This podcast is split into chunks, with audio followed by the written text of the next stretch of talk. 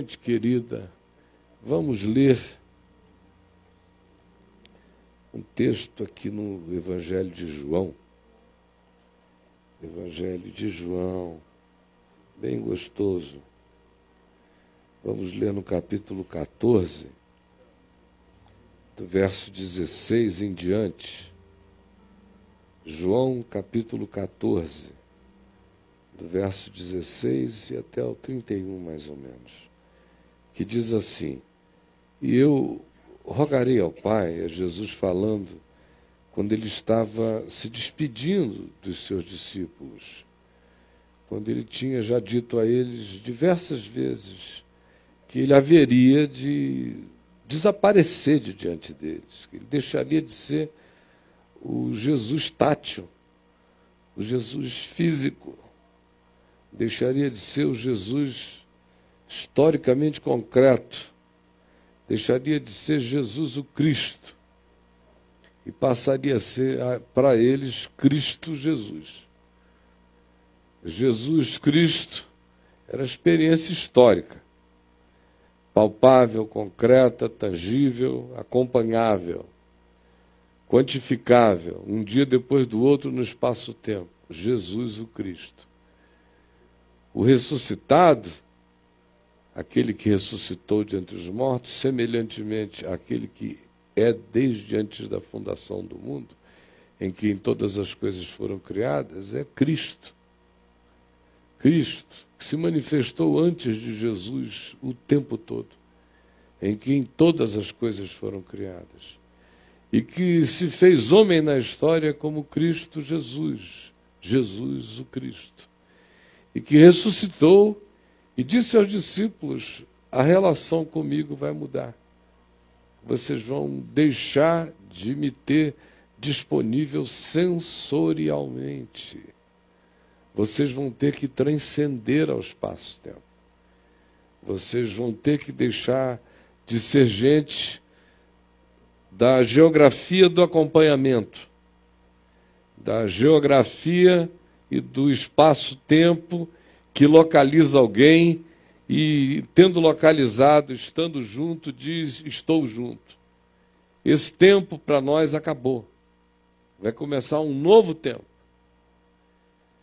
E eles foram ficando cada vez mais tristes, porque para eles era um enlutamento, era um sentimento de orfandade não contar com Jesus o Cristo, terem que aprender a relação agora com Cristo Jesus, vitorioso sobre a morte, mas já não mais disponível aos sentidos nem à vontade das buscas, das procuras que o alcançável visivelmente. Eles iriam ter que dar um salto da observação externa de Deus e do acompanhamento externo de Deus em Jesus Cristo para encontrar em Deus no coração, na viagem interior no caminho do lado de dentro. E Jesus os vem prevenindo disso e chega nesse ponto no verso 16, em que ele diz: E eu rogarei ao Pai, e ele vos dará outro consolador, a fim de que esteja sempre convosco. Outro consolador, a fim de que esteja sempre convosco. Repitam comigo. Outro consolador, a fim de que esteja sempre convosco. A ênfase é no sempre.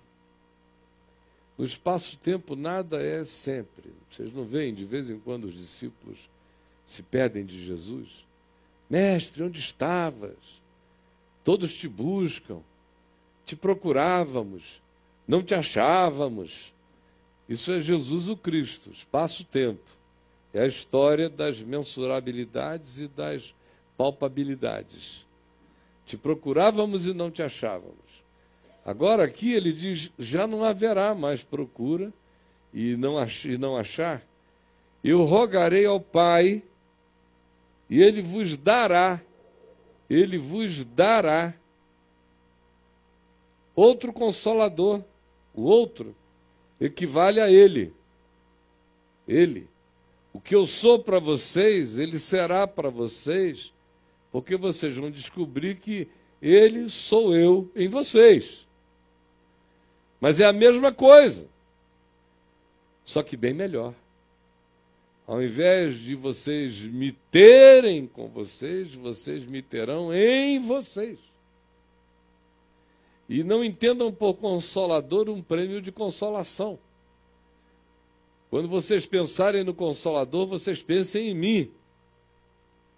O consolador carrega a intensidade que eu carrego. Consolação para o meu pai não é um cafuné àqueles que estão entristecidos. É uma exultação vitoriosa. Assim como eu estou presente, é nesse mesmo nível, é um outro, é nessa equivalência. Só que é para sempre. Para sempre convosco. O Espírito da verdade. Por isso, ele não tem nenhuma comunhão com a mentira, com a fantasia, com o auto-engano. Ele é o Espírito da verdade. Que o mundo não pode receber, é claro. Porque o mundo só recebe aquilo que ele vê e aquilo que ele conhece sensorialmente. É só aquilo no que o mundo, em tangendo e em apreendendo e em cativando evidências da realidade, afirma como concreto. Por isto, o mundo não pode receber o Espírito da verdade, porque não o vê e nem o conhece, porque ele não está disponível para a experiência gnóstica, para a experiência sensorial, para a experiência que depende da intenção do homem pegar, apalpar, controlar, manipular, estudar, para compreender. Nunca o receberá, porque sempre espera ter relações com o que quer que tenha na base do eu vi, eu abri, eu anatomizei, eu conheci. E ele não está disponível para ser conhecido assim, só em espírito e em verdade. Portanto, vós o conhecereis, porque ele habita convosco e estará em vós. Quem habitava com eles era Jesus. Habita convosco. Estou aqui todo dia. Agora, eu não vos deixarei órfãos, eu voltarei para vós outros, ele habitará em vós. O que vocês vão receber estará sempre convosco.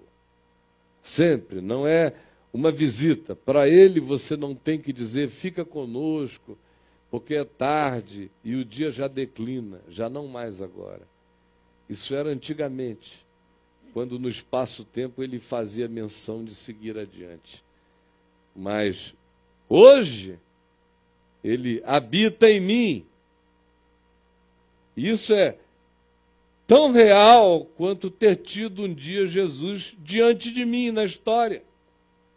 Só que ele disse que é mais real, é mais verdadeiro e é mais profundo, e vai me dizer por quê.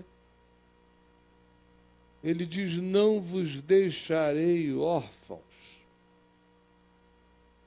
Essa ausência espaço-temporal de mim, essa ausência das fisicalidades palpáveis, que hoje está sendo interpretada por vocês como um sentimento de orfandade, é um sentimento de tanta orfandade que tem gente que, se você perguntar qual é o maior desejo que você tem na vida, se você relacionado ao espaço-tempo, tem gente que diz: Ah, eu queria viajar e assistir Jesus.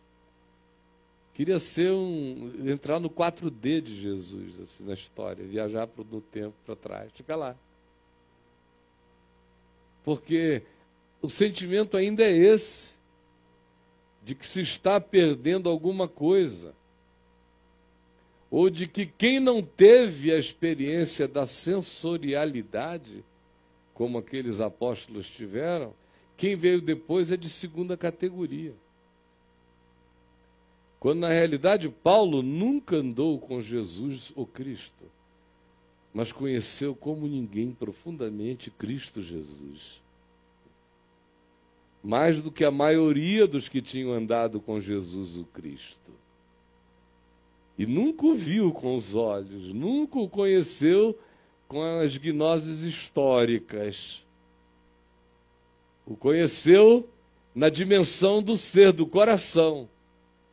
E o conheceu como a maioria dos que o conheceram do lado de fora não tinham ainda discernido do lado de dentro. Não vos deixarei órfãos, eu voltarei.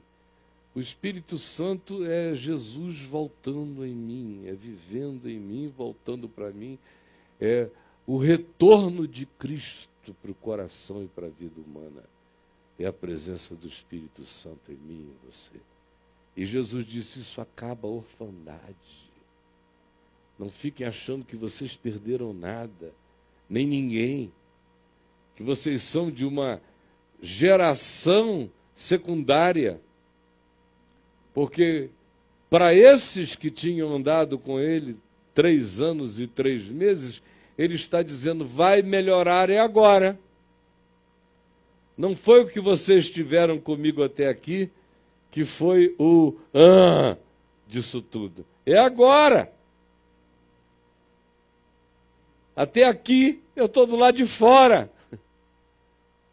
Se eu for, eu ficarei do lado de dentro.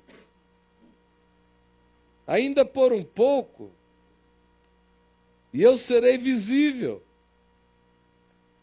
Depois de um tempo, eu não serei mais visível. Vós, porém, me vereis.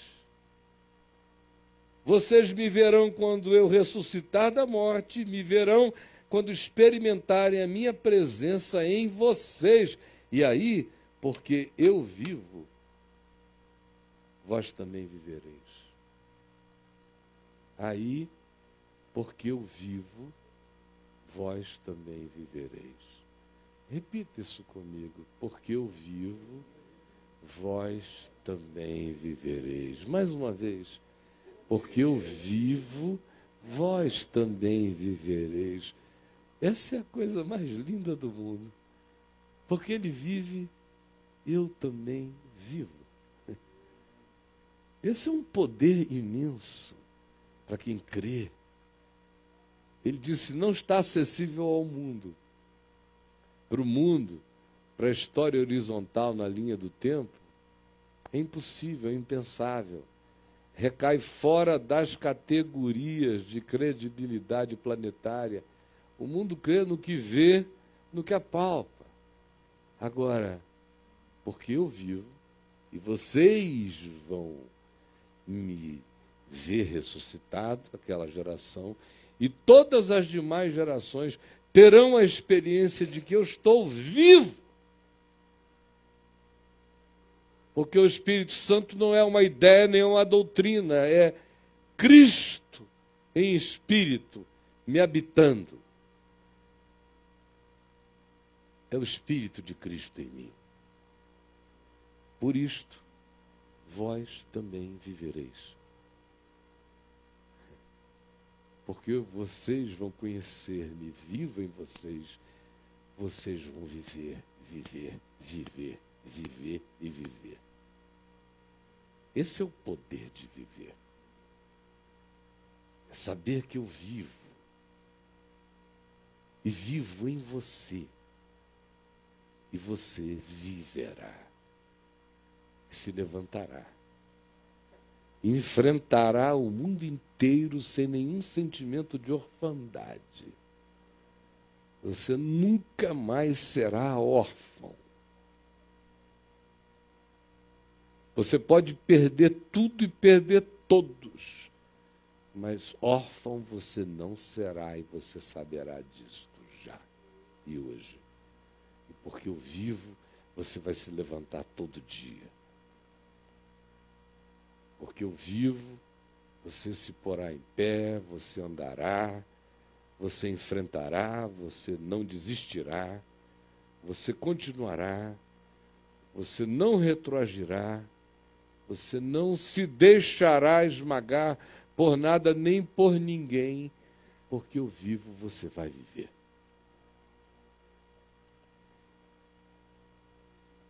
Naquele dia, e o dia é hoje, esse dia aqui, a que ele está fazendo referência, começou na ressurreição. E nós temos falado na ressurreição desde a semana do domingo da ressurreição. Esse dia ao qual ele faz referência começou naquele dia. Naquele dia de Emaús, naquele dia da tumba vazia.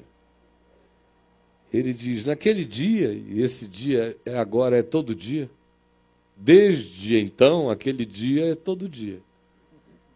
Naquele dia que é hoje, que é agora, que se atualizou para sempre, vós conhecereis que eu estou no Pai e vós em mim e eu em vós. Isso aqui é muito lindo e muito doido, minha gente. Olha só que maluquice maravilhosa. Não fique tentando criar departamentos para entender as divisões, porque não é a Volkswagen. Não, não dá. Não está disponível para nenhum tipo de olhar filosófico aristotélico, não. É apreendido exclusivamente pela fé e pela entrega. Aí o Espírito intui o significado disto. Porque eu vivo, vós também vivereis, não vos deixarei órfãos, porque eu vivo, vós também vivereis. Naquele dia em que essa consciência tiver entrado em vocês, e mais do que essa consciência, vocês tiverem me recebido como presença. Presença que saiu de fora para dentro, que habita vocês Naquele dia vocês conhecerão de maneira experiencial. Esse conhecimento não é gnóstico, não é um conhecimento com a cabeça para fora, não é um conteúdo de acúmulo de informações exteriores, é experiência. É como comer, lamber, chupar, degustar. Com Deus o conhecimento não é fora de mim, é provado em mim só é possível se for assim. De outra forma, me é impossível provar a Deus. Só se eu o conhecer. No sentido de viver, de comer, de beber. Por isso, toda oferta de Jesus para nós é: eu sou pão, eu sou a água. Ele é tudo aquilo que a gente pode comer e, por meio dele, viver. E olha o que ele diz naquele dia vós conhecereis que eu estou em meu Pai e vós em mim, e eu em vós, que eu, meu Pai, vocês, meu Pai, eu, vocês, vocês, meu Pai, nós, vós, Deus em nós, é tudo uma coisa só. Essa comunhão. Quem é que vai ficar órfão vivendo essa convicção, esse poder. Eu repito, não é uma doutrina, é vida aqui, presença divina. Onde Jesus está? Está em mim. É a única resposta que eu posso dar hoje.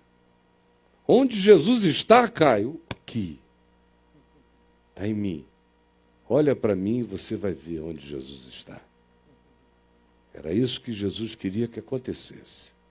É isso que ele quer que aconteça. Não é, ah, está no céu assentado à destra do Todo-Poderoso. Não, isso virou cantilena. O lugar onde ele quer estar é aqui. Cristo em vós é a esperança da glória. E o mundo não vai ficar impressionado com Jesus assentado à destra de Deus. Ele fica impressionado é com Jesus vivendo em mim e eu amando a ti, e você amando a mim, e nós nos amando uns aos outros, foi o que Jesus disse. Então o mundo terá a única chance de crer que eu sou o enviado. Porque ninguém se ama. Se vocês amarem, é porque de fato eu estou vivendo em vocês. Se vocês não amarem, é porque de fato eu não estou vivendo em ninguém. Onde há amor, aí Jesus está vivendo. Onde não há amor, aí Jesus não está vivendo.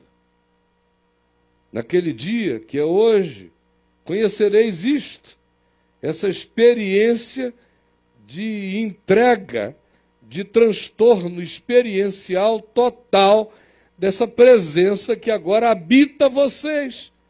Se vocês andarem pela fé, crerem e se entregarem sem reservas. Ora, aquele que tem os meus mandamentos e os guarda, esse é aquele que me ama. E aquele que me ama será amado por meu Pai. E quem, qual é o mandamento dele? Que vos ameis uns aos outros. Então, aquele que me ama, guarda os meus mandamentos. O mandamento dele é amai-vos uns aos outros, assim como eu vos amei. Nada sai do amor, nada vai para além do amor, o amor é tudo.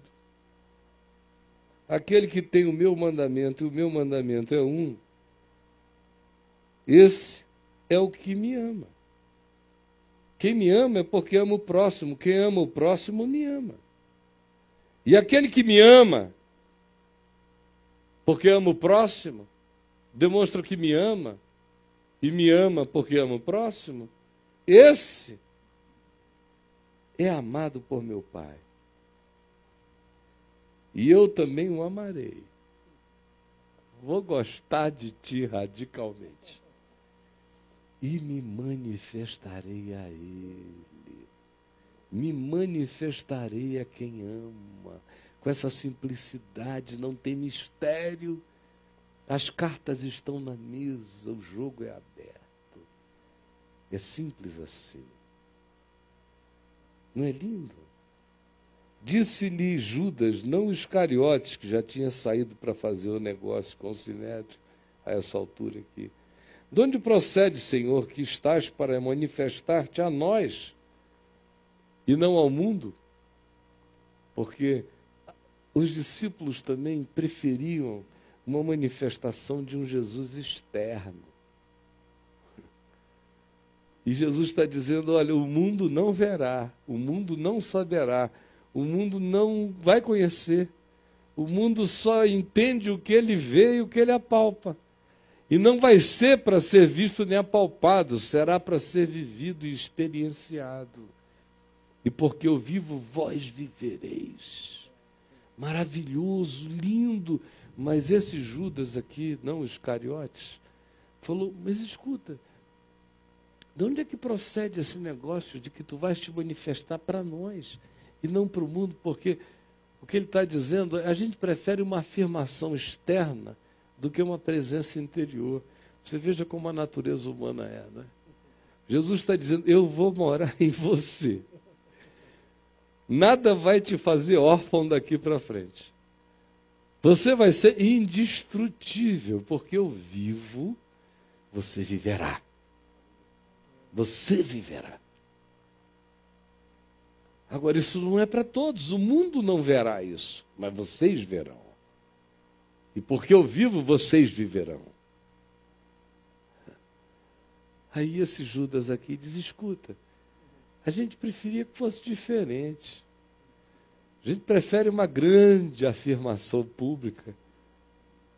Que todo mundo diga, poxa, eles tinham razão.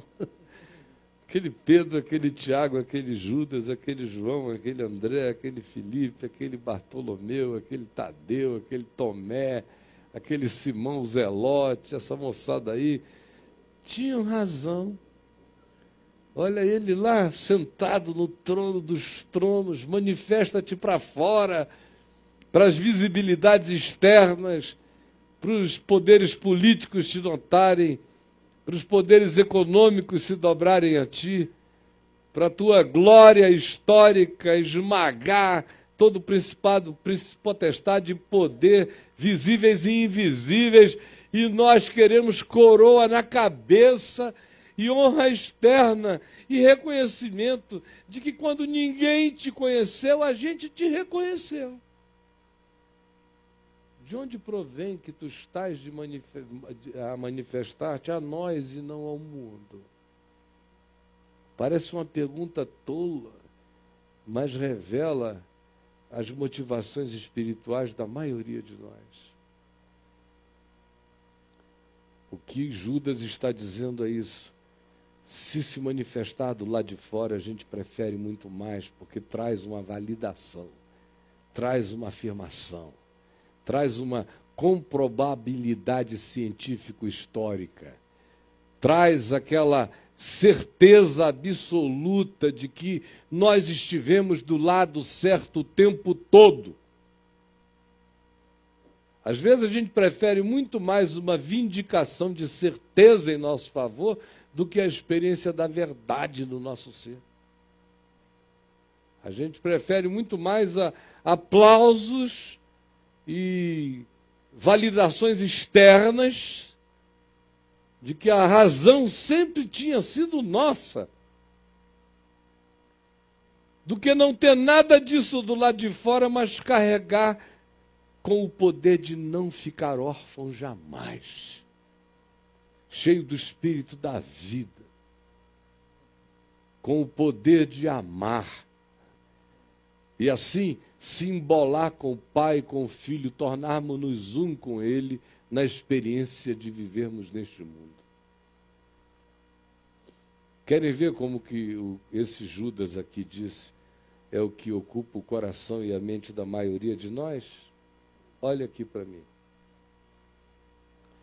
Por que, que a gente prefere muito mais reuniões, eventos, acontecimentos, onde se prometa que vai haver um monte de espetaculosidades miraculosas? Por causa disto. Porque quando essas miraculosidades espetaculosas acontecem, é como se Jesus estivesse se manifestando para o mundo, para as visibilidades. Aí a gente, ah, você viu o que está acontecendo? O Senhor está operando. Sempre que eu ouço alguém dizer que o Senhor está operando, eu nunca penso que essa pessoa de fato está falando na transformação do ser, da consciência. Não. Tem algum borogodó miraculoso espocando em algum lugar, tem alguém puxando o nervo branco da cabeça de alguém, ou arrancando o tumor misteriosamente do rim, ou puxando alguma coisa de algum lugar, está operando. De onde provém que tu estás para manifestar-te a nós e não ao mundo? É a pergunta. Porque essa coisa de Jesus dizer: vocês não vão ficar órfãos. O Pai enviará outro consolador que estará sempre com vocês. Porque eu vivo, vocês viverão, mas o mundo não verá, não saberá. Só vocês saberão e experimentarão. E tantos quantos pela fé quiserem viver, esses provarão. Quando ele diz isto, gera uma insatisfação imediata manifestada por Judas, mas certamente representando a vontade da maioria dos presentes ali. De onde provém que isso vai acontecer nessa subjetividade e não nas objetividades dos nossos interesses? Deus para mim, nem tanto. Mas Deus em meu favor, na presença de todos, é tudo que eu quero. É sempre assim. Deus para mim, Deus em mim, nem tanto.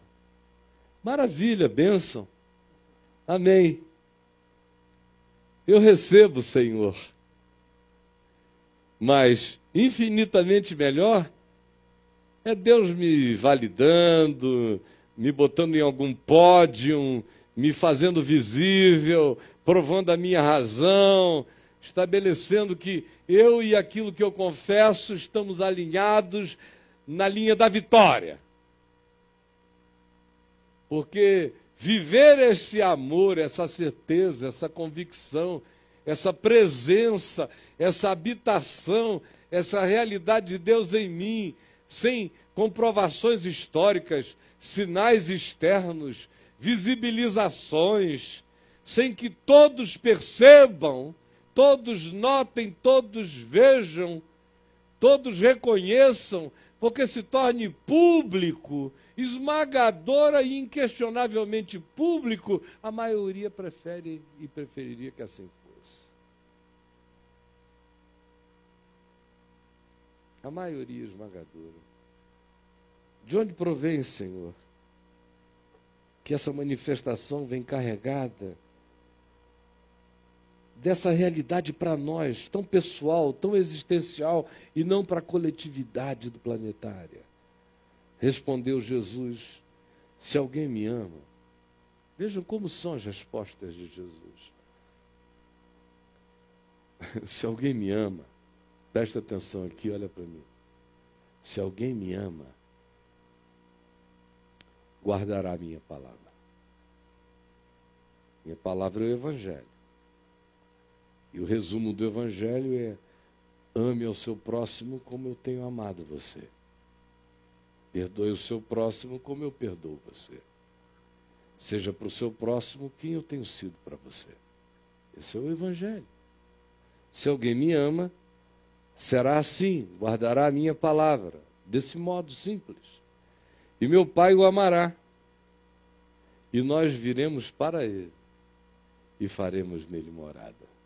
É a resposta de Jesus a esse Judas, não o Iscariotes, que está dizendo: Senhor, por que para nós e não para o mundo todo? Olha o marketing! Pelo menos preste atenção nesse detalhe de divulgação. E Jesus disse: Olha, minha resposta para ti preocupado que estás com a coletivização da manifestação. É uma só. Judas, se alguém me ama, guardará a minha palavra. E meu Pai o amará. E viveremos, viveremos, viveremos para Ele. Você pode repetir comigo? Viveremos para Ele. Só mais uma vez. Para Ele. Viveremos para Ele. É uma coisa muito doida se isso aqui é verdade. Deus todo voltado, dizendo: Vou viver para ti.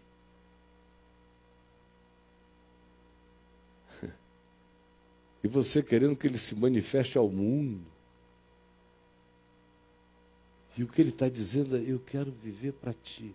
Quero que você tenha essa certeza de que o meu Pai que me ama, te ama, você me ama e ama o próximo, e porque ama o próximo mostra que me ama, e porque me ama, ama o próximo e guarda a minha palavra. Meu Pai te ama e nós viveremos para ti. Faremos morada em ti habitação. Isso tudo começou com: Não vos deixarei órfãos, morarei em vocês, minha presença habitará vocês. Quem não me ama, não guarda as minhas palavras. Não se enganem. Não guarda o Evangelho. O Evangelho só é verdade para quem ama a Jesus. E quem ama a Jesus quer amar ao próximo. É simples assim. Você acha que tem alguma coisa a ver com Deus, com Jesus? Jesus diz como? Quem não me ama, não guarda as minhas palavras. Quem me ama, guarda as minhas palavras. E a palavra que estás ouvindo não é minha, mas daquele que me enviou. Isto tenho dito estando ainda com vocês na terra, no espaço-tempo. Mas o Consolador, o Espírito Santo, a quem o Pai enviará em meu nome, esse vos ensinará todas as coisas e vos fará lembrar de tudo que vos tenho dito. Esse Espírito, que é a minha presença em vocês, vai ser também o falador do Evangelho, o lembrador do Evangelho, o implantador do Evangelho em vocês todos os dias. Deixo-vos a paz. A minha paz vos dou. Não vou como a dá o mundo. A paz do mundo tem a ver com acordos, com barganhas, com visibilidades, com trocas, com equilíbrio econômico militar, com toda sorte de negociação que mantém uma estabilidade razoável. Deixo-vos a paz, a minha paz vos dou, não vou como a dá o mundo, é de outro nível. Por isso, parem de viver angustiados e orfanizados, e com fobias, e atemorizados, e panicados, e deprimidos. Ouvistes o que eu vos disse? Ouvistes? Vou e volto, vou e volto para junto de vós. Isso não vai demorar dois mil anos, isso já aconteceu. Ele vive em mim, porque eu vivo, vós também vivereis.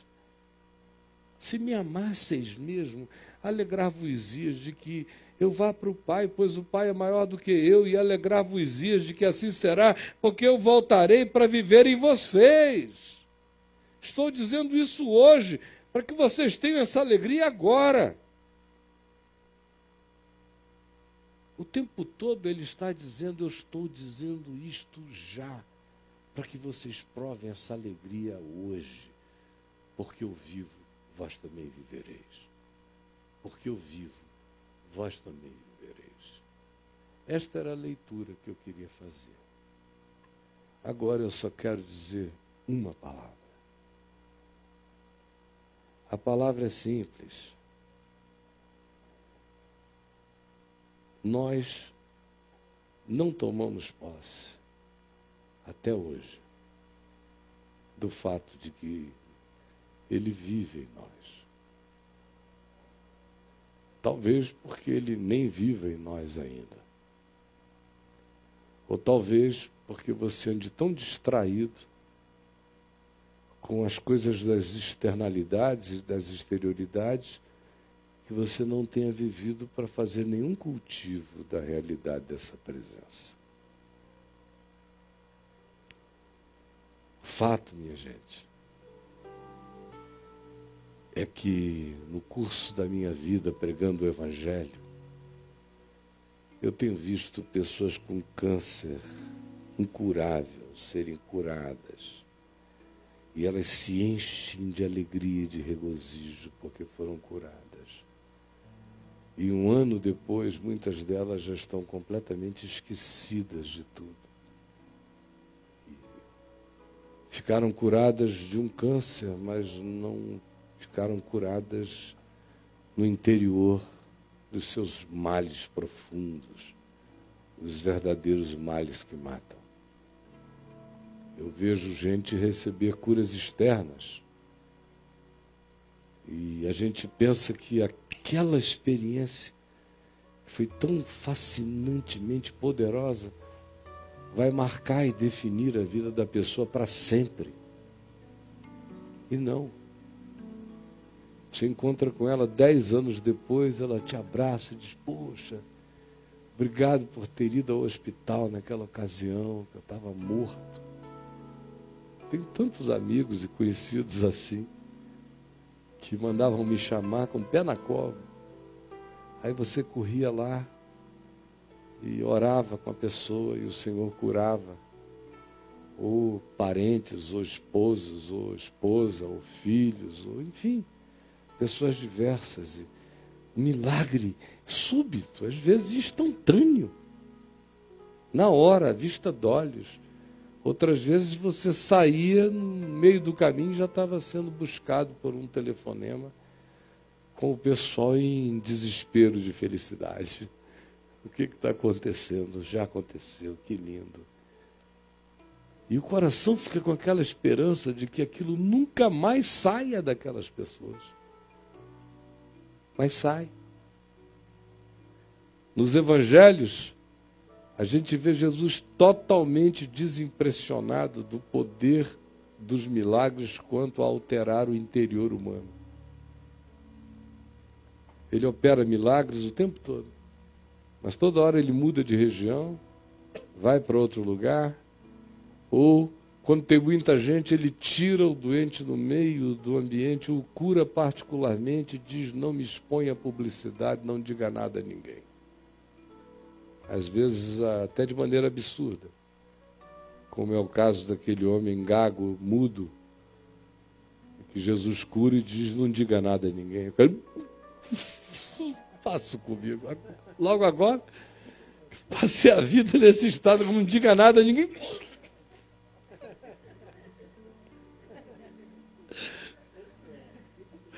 É. Vocês vejam como Jesus adorava uma publicidade sobre isso. E quando ele multiplica pães duas vezes, o pessoal queria a terceira, a quarta, a quinta, a sexta, todo dia. Queriam que Jesus abrisse uma linha de produção milagrosa na Galileia. Pra, Senhor, dá-nos sempre desse pão, para a gente não precisar trabalhar como a mulher de João 4, lá de Samaria. Dá-me sempre dessa água para eu não precisar vir aqui pegar e puxar. Me dá dessa água da vida. Aí quando esse pessoal do milagre dos pães começa a voltar todo dia, o que, que Jesus fez? Parou, foi para outro lado. Falou: Vós me procurais, não por causa da palavra, não por causa do evangelho, mas porque comestes dos pães e vos fartastes. Porque a maioria de nós ainda é assim. A maioria de nós preferiria que Deus se manifestasse ao mundo e não a nós. Preferiria que toda a nossa família reconhecesse imediatamente que a gente estava certo esse tempo todo. É. E todo mundo logo compreendesse. Porque essa história de eu compreender para mim sozinho e viver sem a assertividade positiva dos outros me validando, eu tenho que viver essa experiência sem ser compreendida, conhecer sem que eu consiga fazer isso conhecido. Provar esse amor e ninguém saber como eu sou amado, como eu sou amada. Eu preferia menos amor e mais afirmação. a maioria é assim. E a maioria prefere qualquer manifestação exterior a qualquer que seja a mudança profunda e definitivamente no coração e no interior.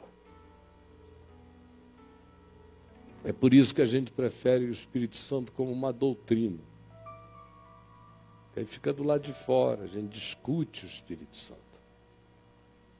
E perde o Espírito Santo discutindo. A gente prefere que Jesus seja um debate. Porque a gente se jacta de estar tá certo, de não estar tá certo, de andar com alguém que tem mais bom senso, menos bom senso, ou que tem mais poder de alterofilismo pentecostal. Mister Músculo Gel adesivo, mostrando o seu poder. É. Do que provar a sutileza das transformações no coração, na mente, na vida para sempre.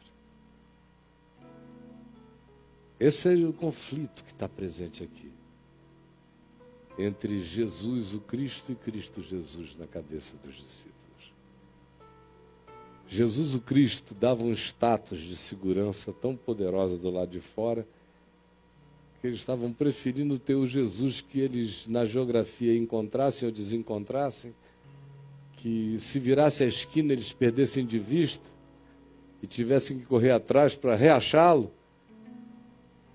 do que Cristo Jesus vivendo em mim, me habitando, morando em mim e dizendo: Eu sou a presença em ti e porque eu vivo, você viverá. Porque eu vivo, você viverá. Porque eu vivo, você viverá. Porque eu vivo, você viverá. Essa é a palavra do Evangelho hoje para nós. Porque eu vivo, você também viverá porque eu vivo, você também viverá. Porque ele vive, eu também viverei. Porque ele vive, eu também viverei.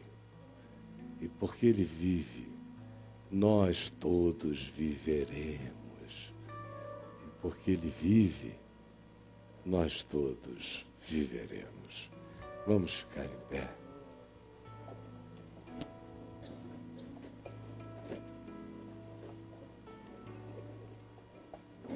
Vamos dar graças ao Senhor pela intervenção dele. Jesus disse: Tudo quanto pedirdes em meu nome, crede que recebestes.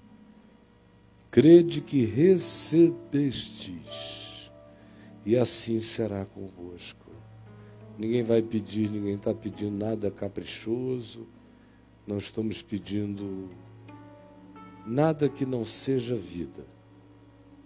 Por isso, crede que recebestes. Senhor, obrigado, porque já recebemos o que te pedimos. Cada um desses pedidos vão receber sua própria intervenção. Cada um vai ver, vai ver sutilmente o mar se abrir sem que eles saibam como nem porquê. Eles vão ver o sol parar sem terem notado eles vão ver muralhas caírem sem que eles saibam porquê. Eles verão a tua boa mão andando sem fazer propaganda, mas realizando o bem. Porque o teu poder é sutil e implacável na sua manifestação. E obrigado, porque só vê quem crê. E obrigado porque é assim. E porque tu vives, nós viveremos e não estaremos órfãos jamais, porque somos habitados. Senhor, obrigado porque eu sou habitado pelo Espírito Santo, porque tu vives em mim, porque o teu endereço sou eu, Jesus.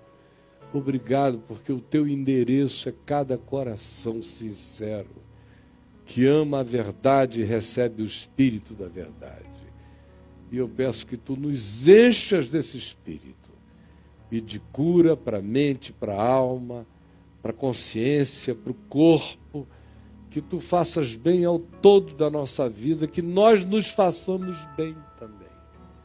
É o que eu te imploro. Sobretudo, ensina-nos a amarmos, para fazermos bem ao mundo, para darmos o único sinal de visibilidade possível da tua presença na terra, que é amarmos-nos uns pelos outros. Foi o que tu disseste. Será o único sinal no qual eles crerão. É se vocês forem capazes de amar. Que nós sejamos capazes de amar. E que amemos para que o sinal da tua presença se manifeste. Aonde quer que estejamos, no que quer que façamos, com quem quer que encontremos, que nós carreguemos o poder da ressurreição, que é a vitória do amor sobre a morte Louvado seja o teu nome, Jesus. E obrigado por essa habitação. Que coisa maravilhosa é poder dizer: em mim Cristo vive, em mim Cristo fala. Cristo em mim é a esperança da glória.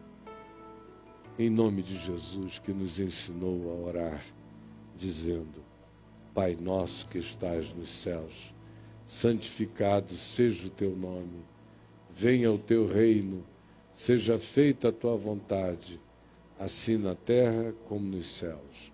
O pão nosso de cada dia nos dá hoje, perdoa as nossas dívidas, assim como nós perdoamos os nossos devedores, e não nos deixes cair em tentação, mas livra-nos do mal, pois teu é o reino, o poder e a glória para sempre. Amém.